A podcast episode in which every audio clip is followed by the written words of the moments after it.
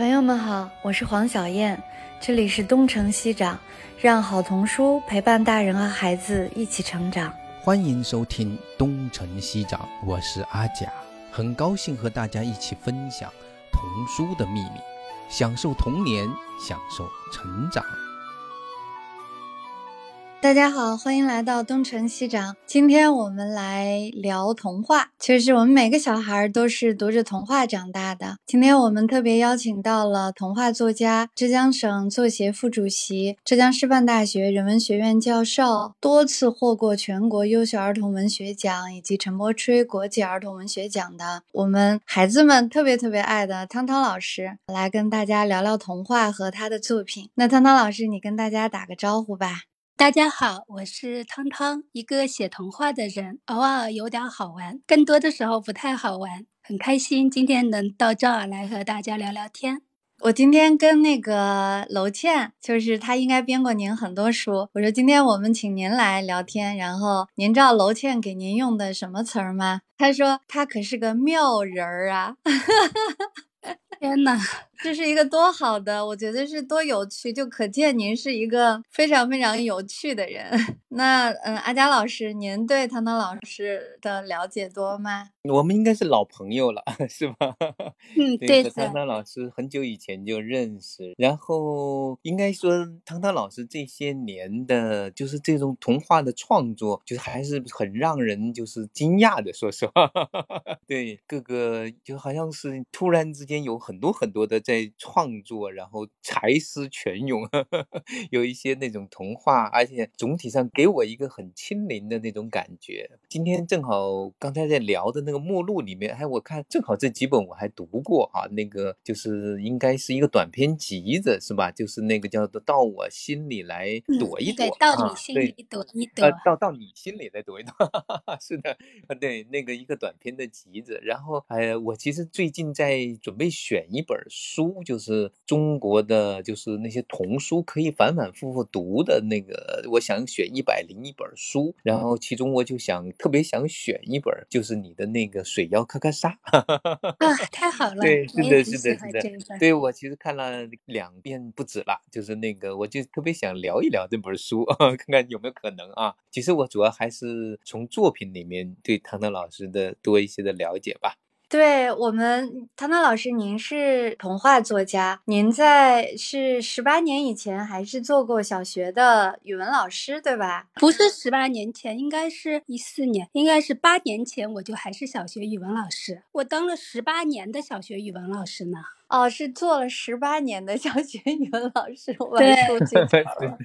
对对对，所以您的写作应该跟您做过这么多年的小学语文老师应该也是有关系的吧？我觉得我们先来聊一聊，您为什么就是对童话特别情有独钟呢？这个可能跟我的天性有关系吧，我我就从小就非常爱幻想，我只是找到了一个很适合表达我自己的一个文学方式而已。至于说为什么，我都没法回答，只能说它适合我。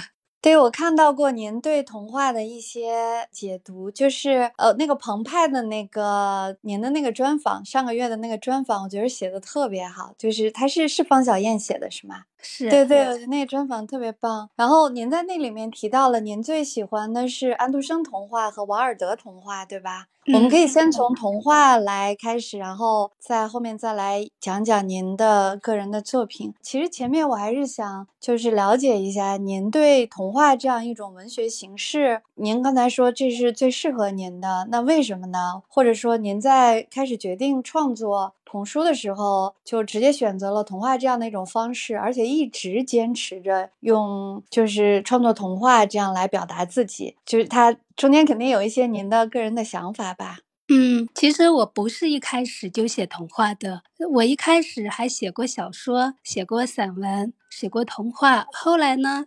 大概是在二零零七年的时候，写了一篇叫做《守着十八个鸡蛋等你》的时候，写完之后我特别兴奋，我把这个童话就读给我们班的小朋友听。他们听的时候就一边听一边笑，笑着笑着教室里就没有声音了。然后我一抬头，我看见很多孩子在掉眼泪，我就觉得啊，我找到了写童话的感觉，于是就给自己取了个笔名汤汤，就这样子开始写了。写童话的话，我觉得内心会很自在，然后内心又有很安慰的这种感觉。就在这个童话的创作里边，我感觉能够找到我自己，听到我自己的心跳的声音。而且我觉得，我特别觉得好的童话故事吧，能在孩子们的心里种下真善美，种下想象力和创造力，种下爱和梦想，种下丰富的情感和对世界的好奇。所以我一直觉得我在做的这件事情，不但是有益于我自己的生命，也许还能帮助到一些孩子的心灵成长。我的价值感其实蛮强的，在创作的这个过程当中。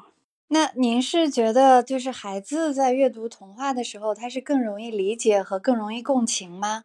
嗯，对啊，因为首先这个童话是充满幻想的，我想每个孩子他都是喜欢幻想的，但是。其实我们细想一下，就会发现童话可以帮助到孩子很多方面的心灵的成长。比如说，一切伟大而奇妙的发明都是先有想象，再有现实，是不是？你看，古人想象会飞，后人发明了飞机；古人想象嫦娥奔月，后人登陆月球和太空。反过来说，没有想象就没有发明和创造，就不可能有人类世界的进步。正是因为人类有想象的能力，人类才创造了和动物世界不能创造的一切。这种，我常常想吧，一个杰出的人。往往都是特别有想象力和创造力的，双脚踩着坚实的大地，啊灵魂能够自由的飞翔。但是在我们的现实世界里，其实很多更多的都是灵魂和双脚一样，都匍匐在大地上，没有激情，没有幻想，琐琐碎碎的过完一生的人。所以我就想，如果孩子从小读很多童话的话，他的想象力和创造力会得到比较好的滋养和保护吧。因为童话里荒诞、离奇、变形、夸。张和狂野的想象，能让孩子们脑洞大开，突破惯常的思维模式束缚，拓宽心灵的疆域。同时呢，保持和激发自身蓬勃的想象力和创造力，这是第一点。就是在想想象力、在幻想上面，孩子们会更有共情。还有一点就是，其实很多人对童话的理解会有些片面，会觉得童话都是美好的。然后有些大人还会告诉我，就是当读很多童话的话，会不会孩子胡思乱想，对他长大之后面对的现实世界并没有什么帮助？其实童话里不仅有美好和幸福。轻松和快乐，也有黑暗和邪恶，愤怒和悲伤。所以，我觉得童话是一一种更带着隐喻意义的真实的人生故事。它会以恰到好处的方式帮助孩子理解世界，理解真善美，理解爱和梦想。更重要的是，它会帮助孩子理解人生的不完美和种种艰难吧。比如像王尔德的童话，像安徒生的童话。里边有太多可以、太多隐喻了人生的真相了，所以我觉得可以让孩子多读一些童话，而且孩子对童话会有天然的这种亲近性吧。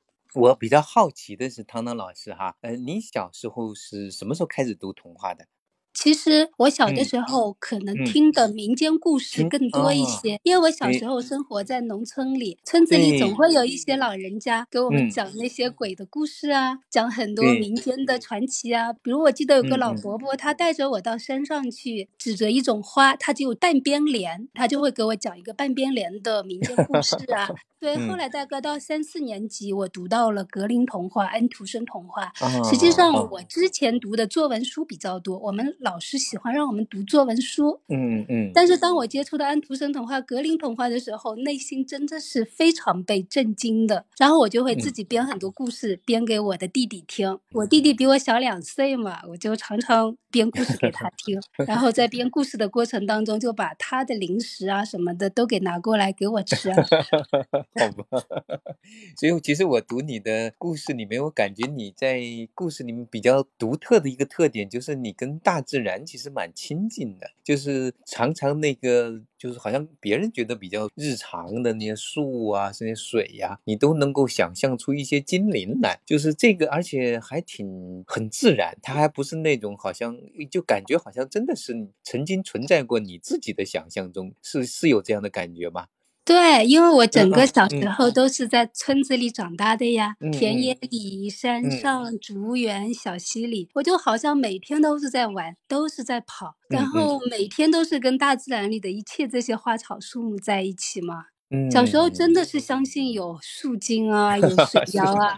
就是打心眼里去相信。对，有时候就是也有鬼，对对，但是那个鬼还是挺好的鬼，不是那种坏鬼，是好鬼。啊，对，都是很调皮的、很浪漫的、很忧伤的、很可爱的这样的一群鬼精灵。对，所以实际上是有一种偏向于幻想的一种倾向，但是恰好又在成长的过程中读到了那种很让人启发的那种童话的读本。就你，你记得你以前最喜欢的像这些故事有哪些呢？就比你读到的故事对你产生过比较大的影响的。小时候吗？对，我小时候读到一个故事叫《鲤鱼精》，可是我现在想去找到这个故事，我就找不到。鲤鱼精就是鲤鱼精要变成人到岸上来，他要把他的鳞片全都刮掉，在他去除鳞片的时候，他特别疼，然后就是这个印象很深很深。可是我后来就是找不到这个故事，这是个戏剧吧？是一个戏剧吗？对，我也有印象，这个就是这个鲤鱼精。对，这个对我印象很深。还有，那就是那些田螺姑娘啊，那些了。就是汤汤老师，他其实小时候听了很多的这种民间传说和民间故事，你从他的那个童话里面也是能够看出来的。就是他写的那个，就是鬼啊之类的，他是其实是幻化进去了，把一些民间故事，对吧？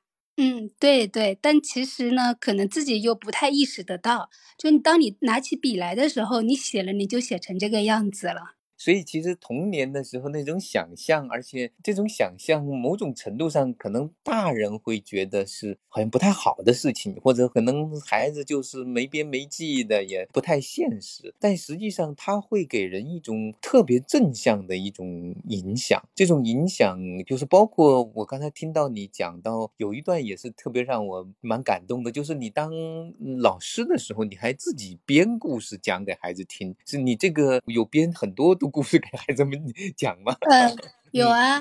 有一段时间，我就跟孩子们约好，我一个星期写一个童话故事送给他们，有一个星期一个。我为什么要写？实际上，我是想以我自己的这个写作来激发孩子们的写作。所以呢，就是上语文课，我先读一下我自己的故事，读个五分钟，那孩子们都听得很开心了。我说那好，那大家好好上课，效率高的话呢，我又会拿出时间来给你们读。这样子呢，语文课大家也上得很开心，很认真。后来就。很多孩子也跟着我一起写作。就他们也投稿，他们也拿稿费，就那段时光真的很幸福。而且我每一次写了我的故事读给同学们听，他们都会给我提好多意见。那些意见有的时候挺好的，我就会跟着他们提的意见改一改。哦，就是所以有那样一段训练的时光吧，挺好的。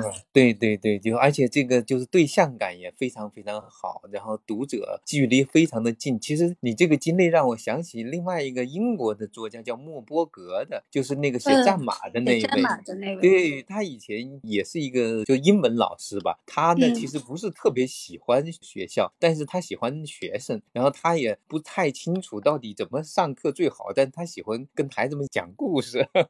所以他的写作也是在当老师的过程中，就好像是给逼出来的一件事情，特别有意思。就是这种状态，实际上孩子们也收获很大。你的学生里面，后来到现在有没有开始自己也真的写点东西的呢？那些小学生吗？如果说目前为止并没有说冒出来哪个作家，但是当我当我们碰在一起，他们就会回忆我小时候给他们讲故事、读故事的那个场景，他们觉得很幸福。嗯嗯嗯，是的，有这样的一个老师，真的蛮幸福的。是的，那你后来就是不在小学里面继续教书，是一个什么样的经历呢？就是是因为要到咱们浙师大这边来，还是怎么样？嗯，我我这个倒是蛮好奇的。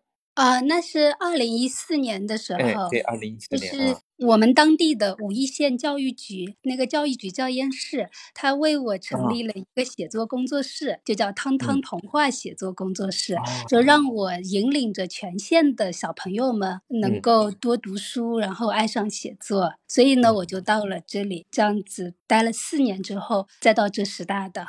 哦，是这样的一个经历，是吧？就所以我们以前是。当初应该是在蒋峰老师的那个班上那个碰到，那个时候你就是在教书，对吗？对，那时候我还是嗯小学语文老师，哦，然后是是是听您讲课嘛，你讲的特别好。我也不是，我也是学员，然后去分享一下。是的，他有那样的一个平台，然后大家都是儿童文学的同好聚在一块儿，然后有时候就拉着就自己也去讲一讲。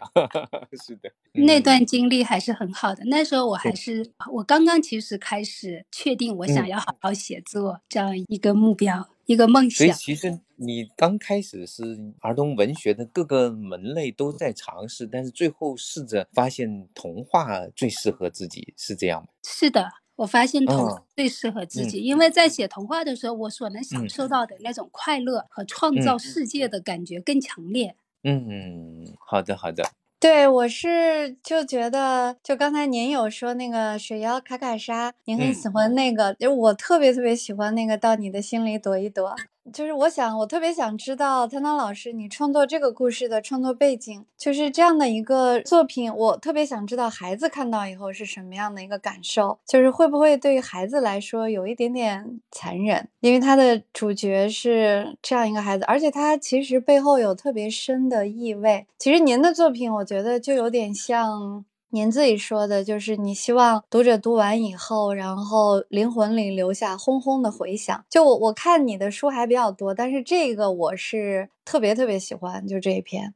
嗯，其实就是到你心里躲一躲，是我写鬼精灵童话系列里边的一个，也是我自己最满意的一个。那个时候我脑袋里突然产生要写鬼精灵童话的时候，我跟我先生说，我从今天开始要写一些鬼的故事了。然后我先生说，你写鬼，你不要吓着孩子，写鬼的童话怎么会有人看？童话那么美，你写鬼是不妥当的。当时我就对他说，我才不管合适不合适，妥当不妥当，反正我就感觉到内心那种特别强烈的叙述冲动和那种饱满的创作热情，我就对他说，就这样写出来，一个人也不看，我也不管。然后我就开始写了，结果就写出了许多独特的、迷人的、忧伤的、调皮的、可爱的、善良的鬼。什么穿茉莉花风衣的鬼，雕花木床下的鬼，叫做碗皮和风落的鬼，木疙瘩山岩洞里的鬼。我记得那是一段我写作的最幸福的时光，也是我写的最酣畅淋漓的一段时光。因为我在写鬼的童话里，其实我是在写人性、写人情、写人世间、写生命的孤独和悲喜，写我对人生和世界的感悟。我就是想把小孩子害怕的东西描述成一场场美丽的梦幻，给他们一次次惊艳、满足的阅读体验。然后，这个到你心里躲一躲这个童话，当时是为什么会写这个呢？那是冬天，然后天很冷，我儿子呢就吵着要我讲故事，我我懒得讲，我就说天太冷了，不想讲。然后他马上说：“妈妈，那我就抱抱你吧。”他就张开小小的臂膀，就圈住了我的脖子。我逗他说：“还还是很冷啊。”他说：“那有什么办法呢？”我就随口说：“我要到你的心里去，这样子才会温暖。”然后说完这句话之后，我的脑子里就一阵电光雷闪，心里就开始奇妙的颤栗。然后到你心里躲一躲这几个字就在我心头着陆了。那个时候，我儿子就自己跑出去玩了，然后我就自己一个人卧在沙发上，然后进行自我问答：到你的心里躲一躲，那到谁的心里去呢？嗯，那就到一些一个鬼的心里去。嗯，有一些鬼叫做傻露露，那让谁躲到傻露露的心里去呢？好，那就有一个叫做木林的孩子，他为什么要躲进去呢？为了取走傻露露心里头很值钱的珠子，取走了以后会怎么样呢？傻露露会忘记很多事情，眼睛会失去原来的光彩。我就这样子，就是自问自答一个下午之后，到了晚上就开始写这个故事，是一气呵成的，前后就写了两个小时左右，我就感觉手指是在键盘上飞的。写完最后一个字的时候，我都不相信自己已经写完了，然后我就读了一遍，我知道它是好的，抹了一下眼睛，眼睛里都是泪水。这样的写作状态其实很少遇见的，我更多的童话都需要很长久的一个月、两个月的酝酿才能出来。所以，我想我在写这个童话的时候，老天真的一定狠狠拥抱了我很多次，因为当时其实当你心里躲一躲，真的给我带来很多好运气。很多人知道我都是因为读到了《到你心里躲一躲》。现在我重新去读它的时候，其实我也挺服气他的，因为他在语言、故事、情感和思想内涵上，应该说都有出色的表现吧。而且他们互相交融成浑然一体的模样，我感觉他已经比较自由和自然地抵达了一种圆融的艺术境界。但是在我的一生当中，可能这样的好运气恐怕不会出现很多次吧。前面黄老师，您说这样的童话会不会让孩子们觉得有点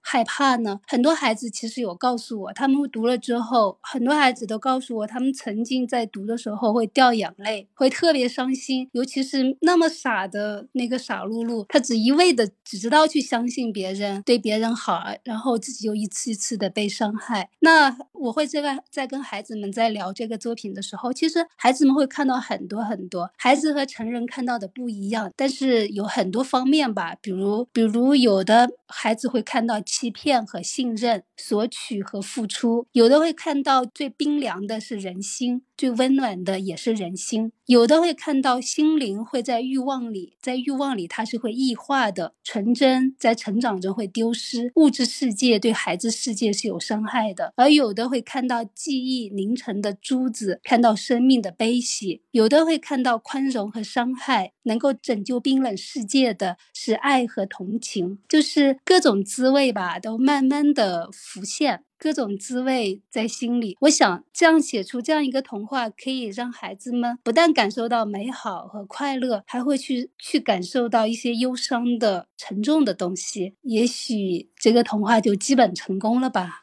对，我也觉得，就是您刚才用了一个词叫浑然天成，我就觉得它特别干净，特别就是完整，然后毫不拖泥带水，结构也很精巧。然后你要说它的思想性的话，你可以做非常深入的延展，的确是非常非常成熟，确实。是的，就是它像是一个，确实像一个自然长出来的故事，然后它能够接受的解读的可能性很多，是不？就是确实是这样的一个，然后它的，而且正好形成了一个对称的关系，就是从开始一个。人类的小孩儿，然后去鬼路，就是那个，就是打那个鬼，呃，对对，是的，然后然后到他们那里去取，然后最后很好玩的是什么？那个鬼后来又怎么跑过来去找他来取？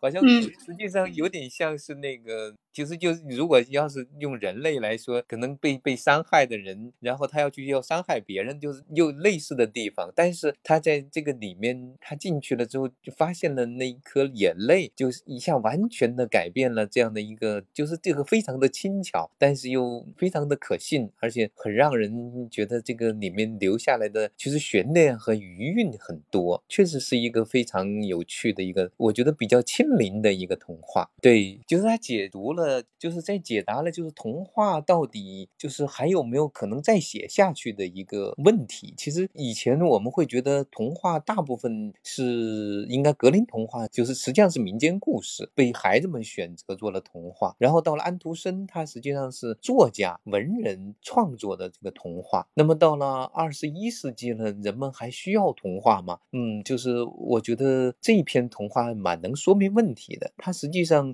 带有很多的现实时的隐喻，但是最终表达的是一种方式，还是那种又是有很传统的一些东西。就是他讲的是很现代的一些感受，但是又是一种很传统的童话的方式，所以。我觉得这一篇确实给人印象很深，就是童话还是可以继续写下去的，还是可以继续讲下去的。可能只要有孩子在的话，童话会一直发展下去。而且，汤汤老师的童话就是像他我们前面说的，他是脱胎于，也不能说他脱胎于，他受到了这个中国民间故事的很多的影响。所以，就是像您写的，就是这个叫木林和您给那个他叫光芒是吗？嗯，光芒。然后，对他的那个，就是您给他起的这个名字也也特别的好玩，就是叫傻叫傻露露，然后那个叫底底村。就是我看你的书里面很多的名字，你起名字有没有什么？呃，来源啊，或者之类的，比如你会不会想小孩子？你在创作这些童话的时候，脑海里面有没有非常明确的读者？因为你这个起码就是到你的心里躲一躲，我觉得是成人是完全可以读的童话，而且会有很多思考的童话。其实我在写的时候，我的脑子里没有很明确的读者的。我觉得可能主要还是讲给我心里的小孩子听吧。然后你说那些名字都挺有意思的，那些名字怎么取出来的？我觉得也没有什么规律可循，我就是会在脑子里想出一些名字。好，这个名字不够有意思，否掉；再想一个，再蹦出来一个，啊，不够有意思，否掉。就这样子一直在心里自问自答，终于跳出一个自己喜欢的名字了。好，用了，就这样。所以你创作的过程就像是自己跟自己玩儿一样，对吗？哎，你这个说的特别好，对自己跟自己玩，的确是有这样一种东西吧。就是你自己觉得挺好玩，就是像散露露、底底春，其实还有就是后面的那些童话里面有很多那个有点像相声词的，什么绿地里呀，那个什么什么是是是，对对对对对，还有那些什么那个水妖里面河神叫什么来呢？就是呃，胡林叫做胡林嘎拉擦是吧？对，胡林嘎拉擦 是，就是脑子里就这么蹦出来了，是的，对，然后自己觉得好玩，嗯，好就行，这样，嗯嗯，很多的时候是那种有种声。音的那种发音的那种美感，就是好像不知道从哪里，就是一种看似有点无厘头的那种发音组合，但是又发的很好听。我觉得这是你的一大特色。对，在取名字上，我可能真的有你们说的这样的一个特点吧。看来就是真的是玩出来的，是的。然后，因为我在写童话的时候，其实我比较在意语言的，因为我我希望我追求的语言是那种清澈的、简洁的、灵动的，然后基本不要有废话，要非常好读。我不太喜欢去为难读者，因为我自己其实很多时候有点阅读障碍症，就是很多书我会读不进去，所以我就更在乎在乎把作品写得好读一点，让孩子们能够读得轻松一点。但是呢，又要尽力做到流畅好读和。文学的韵味要并存，就是想追求这样子吧。然后我在讲故事的时候，其实比较喜欢明快干脆，但是呢，同时又要婉转绵长，就这两者怎么结合？所以就会要有音乐和诗歌的节奏与韵律感。就好像在那个到你心里躲一躲里边，我就经常用了重复，像那种我很冷那四句话，还有当然可以，为什么不可以呢？这些就是反复的出现，好像是惊异的，又好。好像是不经意的，这样子就让作品会有一种诗歌和音乐的节奏与韵律感，这样总体就读起来就就是好读吧。对，就是朗读起来，这可能也跟你以前经常写完故事就直接念给你的那些小同学们听，对 对，有点关系，是吧？是的，会比较在乎好读，就是它的朗读性，它的音韵。是的，就这一块，就是今天说起来，我才知道，原来你以前的很多是直接写完读给小读者听的，这个应该是非常非常美妙的一种经历，嗯。是的，所以其实实际上，虽然你是写给你心里面的孩子，但是因为长期也有这样的一种，算是一种练习，所以可能很自然的就形成了一个，就是有点像是林良老师说的那种浅语，就是听起来好像是比较浅，但是呢，你的韵味又比较长，大概是这样的一种。其实这个可能真的是一种很宝贵的一种习惯，是的。我记得我在创作之初的话，我几乎没有任何理论的素养的储备，甚至我当时读的书还很少很少，所以当时其实是完全凭着本能和直觉在创作的。我当时就是刚开始写的时候，因为要读给小朋友听嘛，读给学生听。你想，我要是写的不好，他们听不住的呀。对，所以我当时的想法就是，我尽量是要写给孩子们看的，然后我要让引住。他们那就必须要好看，就是能在最短的时间内吸引他们的耳朵，吸引他们的眼睛，吸引他们一直一直看下去，不要半路抛弃。如果半路抛弃了，那我就失败了。然后我又想，最好呢要有点与众不同，故事里能散发一点特别的味道。然后我就会想，故事可以热闹好玩，但内核应该是诗意的、深刻的，能拨动人的心弦，哪怕只有一下。我记得很早之前有人问我说：“你童话的创作观是怎样的？”我当时就说磁场有磁场有张力，就故事要有弹性，然后丰润就是可以有耐人回味和咀嚼的余地，很自然，就是要让那个语言叙述的方式和故事的感觉恰好融合，达到很自然的境界，飘着一丝一缕独特的味道。但其实是不是达到了，那还真不知道。反正当时是这么想过的。嗯，哎，我有一个问题呢，就是说，当你在写给这孩子们在写这些故事的时候，有没有特别想要把一些你想给他们讲的道理放进去呢？就是这样的一种想要传递一种价值观，或者是一种伦理，或者你要想要去传递的什么东西？你这方面对你的就是激发，你就是想讲个故事给他们听，还是有一个什么样的目的？这个在你这里怎么平衡的呢？我觉得其实，其实我在写故事的时候，我没有想要刻意的把我的价值观传递给孩子们，我只是我在这个故事里表达我的生命的感悟和对世界的看法和生命的人性的看法。但是我相信孩子们在看故事的时候。这些我所隐藏着的那些所谓的主题啊，所谓的意蕴啊，孩子们是会深深浅浅、多多少少的感受到的，会影响到他们一些。因为有的时候会有跟孩子们交流的机会嘛，我发现他们从我的故事里看到的很多很多东西，几乎都是我内心里想要表达的东西，甚至看到的比我要在写的时候想到的还多一些。孩子们的智慧和那种对艺术、对文学的敏感，是我们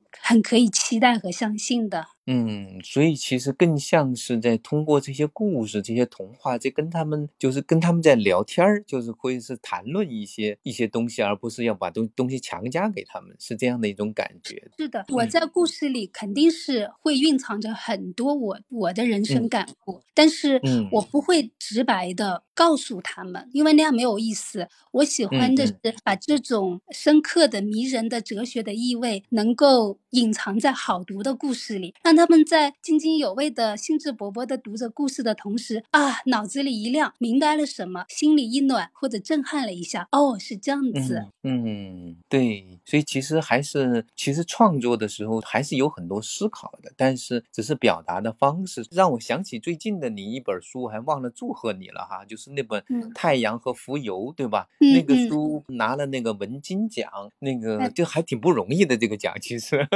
谢谢 谢谢。对对，今。今年正好我也不是这个，就是我今年正好不是评委，因为我有一本书也候选了，所以他们说不能让你当，我回避了。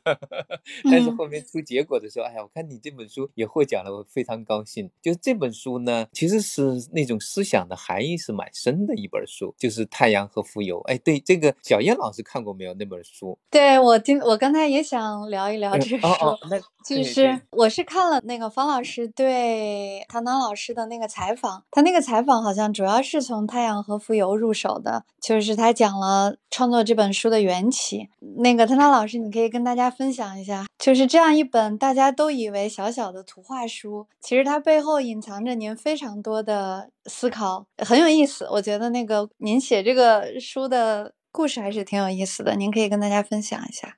嗯，其实写太阳和浮游最开始就是因为我在江边走的时候，有一只江边不是有路灯吗？那个灯里边就飞了很多很多虫子的。其实看了很多年那些虫子，但我从来不知道它们是浮游。直到有一天呢，一只就掉到了我的胳膊上，然后我就看见了，天哪，这么美的虫子，我都舍不得用虫子来称呼它。它的翅膀是绿色的，身体很纤细，然后往后翘，翘成一个弧形，那个弧形。真的很让人怜爱，他就在我的胳膊上。后来他身体一歪，他就。一开始那个细如发丝的腿还会有点颤动，后来就再也不动。我轻轻一吹，它就落下去了，我就知道它死了。就在那一刻，我我虽然早就知道蜉蝣只有一天的生命，而且古人也很多很多写蜉蝣的这样的文章来感慨生命的短暂，但那一刻对我的冲击力还是很强的。我就想，活了一天的生命和我们这种可以活将近三万天的生命会有什么不同？后来呢，又刚好过了几天。天就坐飞机，在飞机上看到日落，我就想啊，那个太阳它已经活了将近五十亿年，也许还能活五十亿年，它的生命是那么的长。如果说让一只浮游和让一个太阳相遇，那它们之间会有什么故事呢？你看，一个这么庞大，一个这么微小，一个仿佛永恒，一个如此短暂。那他们的生命谁更值得？谁更绚烂？谁更有价值？我的答案是无需比较，因为每个生命都有自己的光华，尽力、勇敢而乐观的活着。也许体验过、经历过、努力过、好好爱过，就是价值吧。嗯所以这是一个探讨生命历程的、探讨生命的故事。其实，在童话当中有太多这种探讨生命的故事了。因为其实我常常，我后来不知道从什么时候开始，会常常思考生死的问题。我觉得，但凡能把一生过得有有价值的人，往往都是那些对生死看得相当透彻明白的人，也就是向死而生，就是清楚的知道生命由生到死、由盛转衰的轨迹。我想，这样的人会更珍惜拥有的生命，会更勇敢的面对困难和挑战，会更豁达的面对悲伤和痛苦，直面人生，淋漓尽致的享受活着这个过程吧。嗯，所以我就是从这，比如从两个故事来看，就是你的创作的缘起很有意思，就是可能开始是看到了某种现象，包括跟孩子在一起说到了那个抱一抱保暖的问题，然后又从那个一个小虫子到一个太阳，然后就开始追问，就是不断的在问他们之间的区别在哪儿，他们如果相遇会发生什么，然后一点一点的，就我看那个书上的故事，就是这个小浮游和这个太阳之间的对话呀，那种这种相关他们的相互动而发生的事情，而这个里面那个浮游呢，又特别像一个，其实有点画的有点像个小天使一样的，是这种感觉，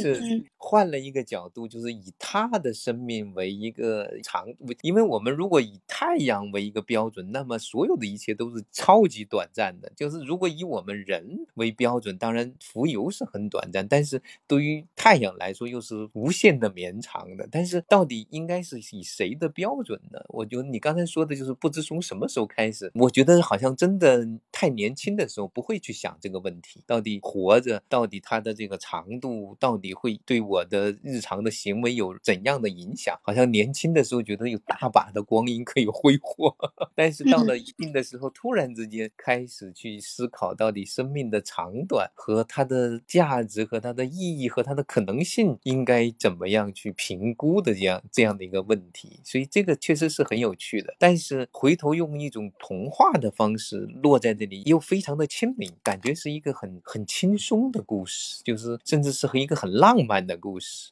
但是最后又是一个可以让你想很久的故事，真的挺好的。就是那个故事，我觉得故事本身是给人也是一种很一种很完满的一种感觉，一种一种思考，然后最终他新的生命又诞生了，好像应该是最后应该是这样，对吧？嗯对对，天黑了，天不亮了，太阳照着这片世，照着这个洼地，照着一嗯切小而珍贵的生命。因为其实在这个故事里边，我有写到这个太阳，它其实是是挺麻木的。一开始它是挺麻木的，因为它已经活得太久，见识了太多的生命，所有生命在他看来都是微不足道了。可是嗯这个小小的浮游却重新激活了他的嗯热情，和重新激活了他看待这个世界的眼光，好像被洗涤过了一样。他看到了我们这些微小生命的珍贵。这个视角是也是蛮好玩的，是的，而且嗯他那个浮游是非常快乐的，就是从始至终他都很快乐的。对于他仅有一天的生命，他从来没有抱憾，然后他就是用一天看到了很多，给人的感觉就是这个小小的浮游，他可能只有一天的生命，但是他可能比我们很多人 活了一百年，可能都过得更丰富。更快乐，更愿意去参与和更愿意去表达和更愿意去追求，是吧？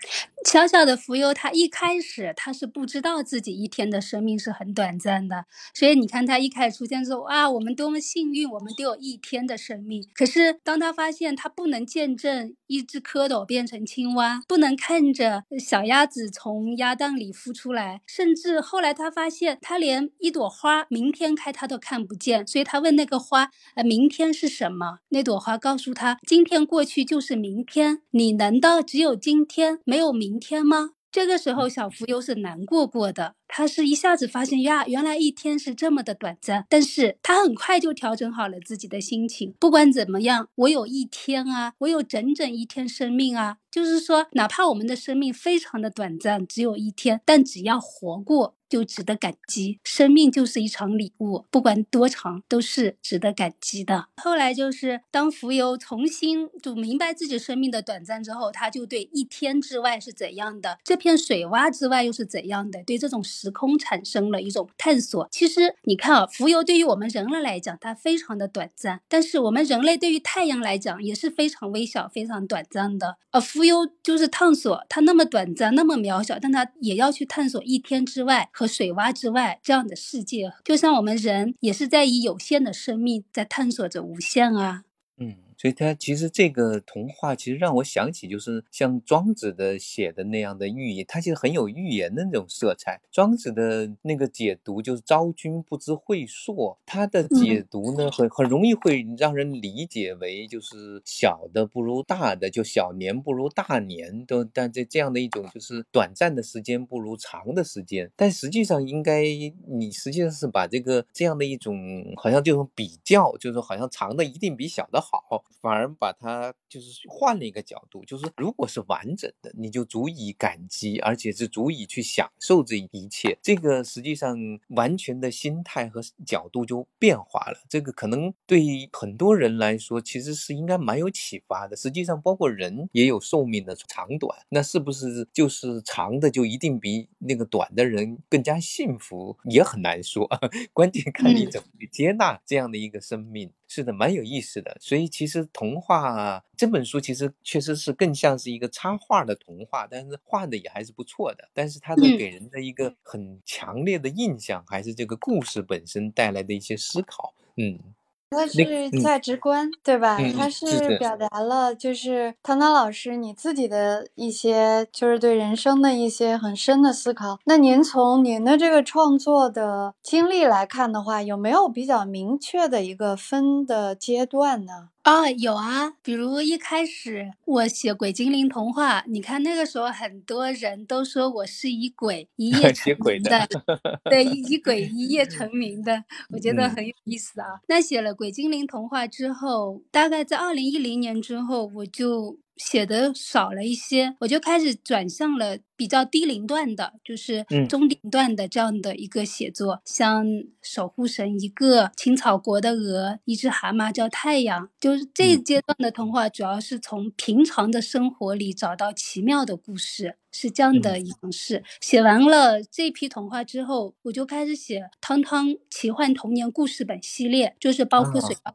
巴沙、美人树、雪晶来过。那一批。就是以一个叫做土豆的这样的一个女孩为主人公，用童话的事来写写她这种非常平平常常，但是又蕴藏着很多奇妙的这样的一个系列。写完这个之后，开始写了《幻野故事部》，因为就是在奇幻童年故事本里边写到了土豆住在南虾村，遇到了很多奇妙的生灵。故事，然后我就写完之后觉得不过瘾，那我就又写了南霞村的另外一个女孩叫青豆，就让她离开南霞村，在一个偶然来到了幻野这个地方。在这个幻野故事部里边呢，是三个人物，主要是主人公就三个，一个叫做青豆的女孩，骑在一只叫做白菜的。羊身上，然后肩膀上呢站着一只叫做黄花的小母鸡，他们三个就一起来到了一个叫做幻野的地方，开始流浪，遇见了各种各样的生命和奇迹。写完了这个之后，就又写了小野兽学堂，最后的这本长篇童话叫绿珍珠，也是我自己比较看重的一个童话吧。后来。现在我正在完成的一个是叫做《七岁井》，这个童话可能会比较犀利，就是比较有隐喻的作用，隐喻性比较强，感觉是更加拓宽了，可能是我在一种在童话里的希望写的更深刻的一个追求，或者不能这么说吧，反正就是一种尝试吧，就是更多的一些现实关怀的东西，是这样吧？哎，对对对，是现实关怀的。对，看看汤汤老师还有没有什么，就是跟我们的家长说一说的。哦，其实我还有一点，还有想说的一点，就是我这些年其实接触到很多孩子，我发现很多孩子是有些自私、自我中心的，而且有些孩子还有些很粗糙、很冷漠，内心很坚硬哦。有的孩子又很脆弱，经不起挫折；有的孩子根本就不懂感恩，不懂得爱。就是在孩子身上，我会看到好多这些问题。我之前当小学语文老师，会遇到很多孩子，后来呢，会给孩子们去讲座，也会遇到这样的一些孩子。有时候会觉得很忧伤啦。所以面对这样的孩子，这时候会想，如果他们童年时代多读一些好故事，他的心灵世界是否会有些不同？因为在这些很优秀的童话故事里边，总是会把人性中最善良、最美好、最纯真的东西悄悄地植入孩子的心田，不知不觉让孩子在成长的过程当中富有同情心，懂得爱、珍惜和付出。其实能让我们的人生感觉幸福的，应该是亲情啊、友情啊、爱情。啊，是各种各这样的爱，爱就是为对方想的多一点，再多一点。一个人如果懂得爱，并且能付出爱，内心往往是柔软的，然后就更容易获得快乐。但其实爱是一种能力，并不是所有人都能具备。那么想到这个问题的时候，我又想到，其实，在孩子童年时代多读很多优秀的童话故事的时候，是能够帮助他们建设这种爱的能力的。我一直都很相信，从小被优秀的童话喂养过的心灵。一定是会比从来没有读过童话的多一些天真、善意和柔软、有趣的东西。那我们这个世界上，如果越多善良、柔软的人，这个世界一定会可爱一些，少一些伤害，少一些战争，少一些谎言和欺骗。因为阅读是可以让人类展现出来的心灵世界大不一样的，而童话就在童年时代给到的作用就更大了。所以我还是希望，就是家长朋友们能够带着孩子。多读一些童话吧。我觉得这一篇个刚才唐唐老师讲的这个写成一篇就是一个关于童话中的教育学的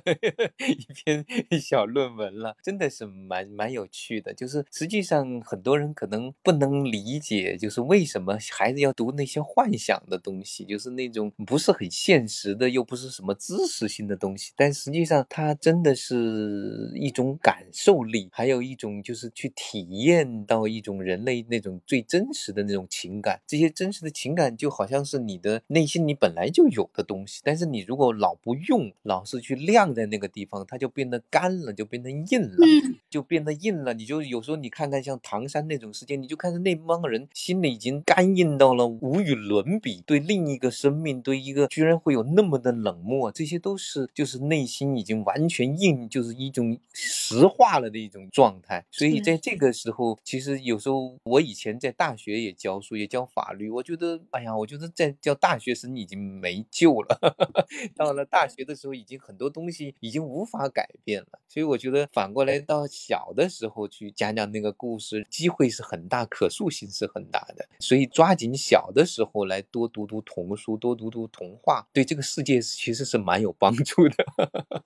不仅仅是对自家孩子的成长，我觉得对整个世界的这样的一种生态和环境都很有帮助。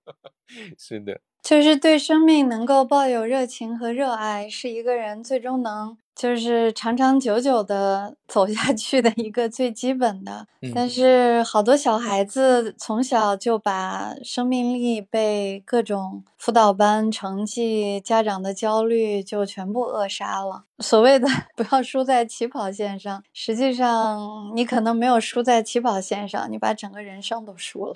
所以我们这个节目也是希望让家长，就是不光是了解童书的好，也是希望我们这些创作者。和你们和孩子相处的方式，然后来就是让我们的家长能够得到一些触动吧。那我们就今天节目差不多就到这儿，就是特别感谢汤汤老师，嗯，然后我我和阿佳老师，我们都大力推荐汤汤老师的作品。谢谢，我都有点不好意思了，我我得写好一点才值得你们推荐。对，其实我们也先聊到鬼故事，然后再聊到精灵故事，其实还有在更多的现实关怀的故事，应该是可以越来越拓展。我觉得汤汤老师的这些年的这种尝试，实际上也在向大家证明，现在的人们应该也很需要童话，童话还可以继续的拓展下去，它的这种疆域，它的这种王国。对，是吧？相遇和可能性还很大很大。是的，是的，嗯。我今天跟我们编辑说，就是嗯跟他们说到你的心里躲一躲是一个非常好的图画书文本，就是好的图画书文本，其实阿佳老师应该知道，也嗯不是那么多见，嗯。嗯嗯嗯，而且就是汤汤老师，你的作品的它的这个价值观其实是很普世的，然后童话这种形式实际上又是比较容易穿越文化的。我还是觉得，就是你的作品其实国际性还蛮强的，虽然它的外壳好像蛮传统、蛮中国的，很多的这个我看给您宣传也是中国故事，但是实际上我倒觉得它的国际性和普适性还是蛮强的。嗯，那就希望有一天世界上更多的孩子能看到它吧。对，我觉得可能变成图画书呢，它可能就传播的面就更容易一些，就传播的，因为纯粹的文字还是可能需要非常好的译者去，因为有些东西真的是很难换成另外一种语言去说，尤其汤汤老师里面那种名字、那种语言上的、语音上的那种快乐，好像到另一个语言不是那么的容易，它需要一个非常好的译者才能处理得好。嗯。嗯，对哦，到你心里躲一躲，真的没有做成过图画书。将来要嗯是有好的机缘做成嗯图画书，可能也是令人期待的事情吧。这是一个非常好的图画书文本。嗯 真的，它有一点点模糊性在里面，又有一些重复的那种感觉，可能文本需要重新去调整，但是那种架构是很适合的。对，非常适合。它的那种模糊性，它留下给画的人留下了很大的空间。因为有些故事，它文本它的已经占得太满了，就是画的人已经没有太多的余地去做点事情。但这个呢，它有点就是有点轻、有点空的那种地方，就正好可以留给合适的这种加入插画，就加入艺术的想象的部分。嗯，这是我我的感觉，哈哈哈，是嗯，谢谢。期待有一天有这样的一本图画书。嗯。啊、我也期待，我也期嗯待。我们一起期待。我们今天就到这儿吧，感谢嗯唐唐老师。谢嗯谢王老师，谢谢阿贾老 师特。别特别感谢糖糖，哈哈哈哈嗯好的，好嘞，晚再安，见，晚安，晚安，好的，嗯嗯，好，好嘞再见。晚安再见啊，晚安。拜拜。